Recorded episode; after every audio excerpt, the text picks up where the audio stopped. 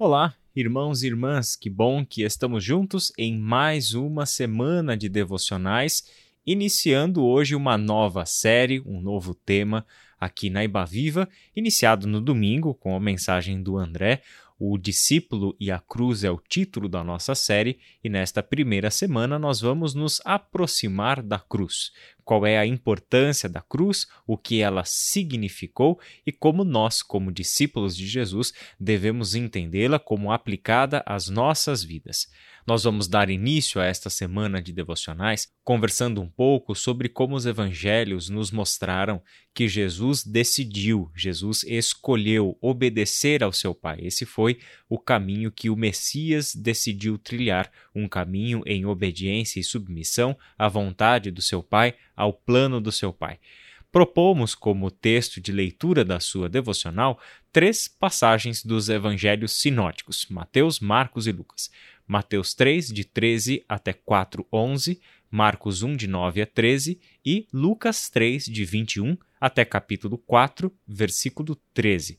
São três textos semelhantes, são textos paralelos que nós encontramos nos evangelhos, então o nosso enfoque aqui será no texto de Mateus. Estes textos todos nos falam sobre dois episódios da vida de Jesus, dois eventos decisivos na vida do Filho de Deus, que foram o seu batismo e a sua tentação no deserto.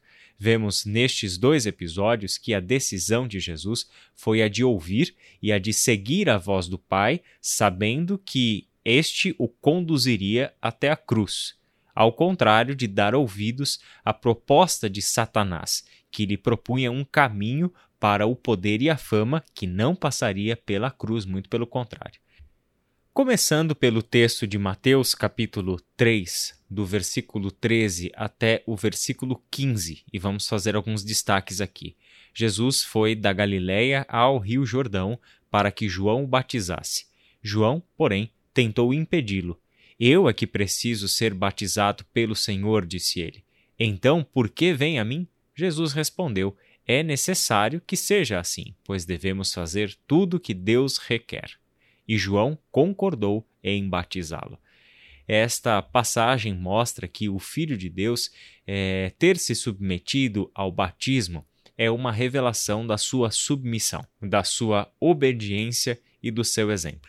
Submissão, em primeiro lugar, aquilo que é a vontade do seu Pai.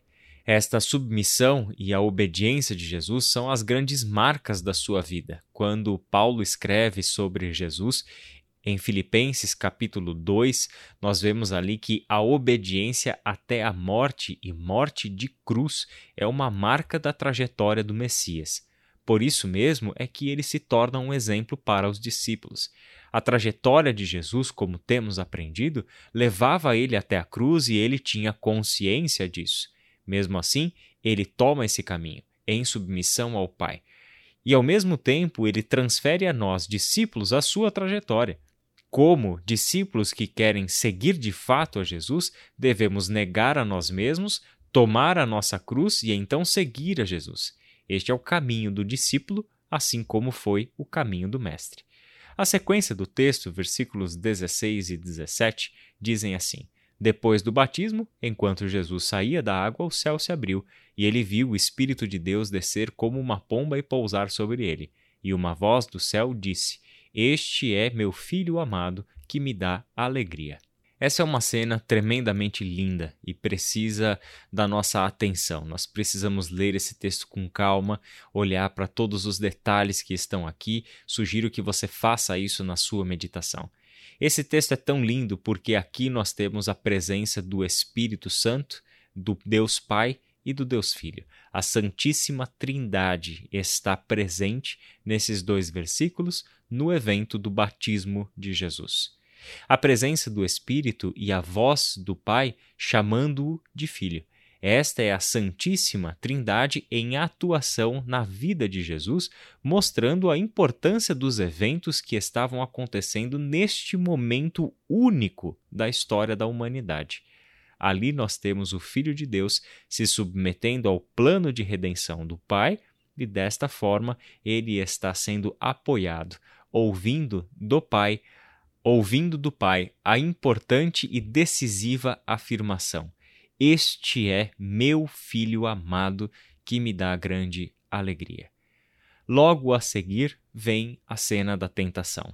Os onze versículos iniciais do capítulo 4 do Evangelho de Mateus mostram com riqueza de detalhes a tentação pela qual Jesus foi submetido. E aqui nós temos o tentador, que é a personagem de Satanás, que assim como ele havia feito no Éden com Adão e com Eva, ele quis fazer com que Jesus duvidasse da voz do Pai, duvidasse da palavra de Deus que o chamava de filho, como a gente viu no versículo anterior. Logo no versículo 3 do capítulo 4, o tentador veio e lhe disse: Se você é o filho de Deus, ordene que estas pedras se transformem em pães. É a mesma artimanha utilizada no jardim do Éden. Fazer com que as palavras literais de Deus fossem torcidas, fossem submetidas a uma suspeita. Será que é mesmo? Deus acabou de afirmar: Este é o meu filho amado. E aí vem o tentador: Mas será que você é mesmo? Não tem como a gente provar que você é realmente o filho de Deus? Se você é o filho de Deus, ordene que essas pedras se transformem em pães. Jesus não cede nem por um segundo às tentações de Satanás. Ele responde sempre citando a Escritura, tudo aquilo que está dito e que o blindava contra as tentações e contra as artimanhas do maligno. Aqui nós temos este grande exemplo que Jesus nos dá. Desta forma, e nestes dois eventos iniciais da sua jornada ministerial, Jesus mostrava o caminho pelo qual ele haveria de seguir não seria o caminho do tentador, que lhe propunha alcançar o poder, alcançar a fama, o reconhecimento nacional, alcançar, entre aspas, um ministério bem-sucedido, mas ao preço de negar o caminho do Pai, de dar as costas para o projeto do Pai e trilhar o seu projeto pessoal. Jesus não cedeu a esta tentação e a sua firmeza com que, em primeiro lugar, submeteu-se ao batismo, mesmo sabendo que não era ele quem deveria ser batizado, mas João, como o próprio João reconhece. Mas Jesus diz: Não, eu preciso ser batizado. Nós devemos fazer tudo exatamente como Deus requer que seja feito. Essa submissão mostra que ele era um filho que seguiria no caminho do Pai. A tentação, a prova de fogo do seu ministério, mostra também que Jesus não se desviaria nem para a esquerda e nem para a direita daquele que era o seu foco ministerial. Viver uma vida cuja missão vinha do seu Pai. Lhe cabia, como o Filho de Deus, ser como seu Pai, seguir o plano do seu Pai. E foi exatamente isto o que ele fez. Mesmo consciente, plenamente consciente de que o plano do Pai o levaria à morte brutal na cruz do Calvário. Mesmo assim, ele não se desviou do seu plano, manteve-se fiel e, desta forma, é exemplo para nós.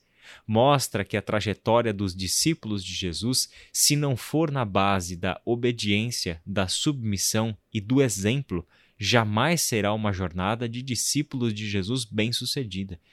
Para que nossa trajetória como seguidores do Cristo, seja produtiva, útil e correspondente às expectativas daquele que nos chamou, precisamos olhar para a instrução do Mestre, seguir a sua missão e viver de acordo com o seu propósito. Vamos orar? Senhor nosso Deus e nosso Pai, muito obrigado pela tua palavra. Obrigado porque em Jesus Cristo temos a salvação, temos o perdão dos pecados, sobretudo, nós temos a instrução sobre como viver no seu reino.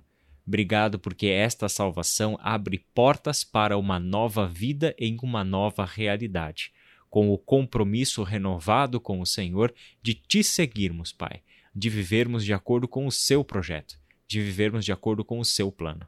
Que o teu povo seja um povo submisso ao Senhor, seja um povo obediente ao teu plano e seja um povo capaz de dar o exemplo, assim como Jesus, em tudo o que fez, deixou o exemplo para nós.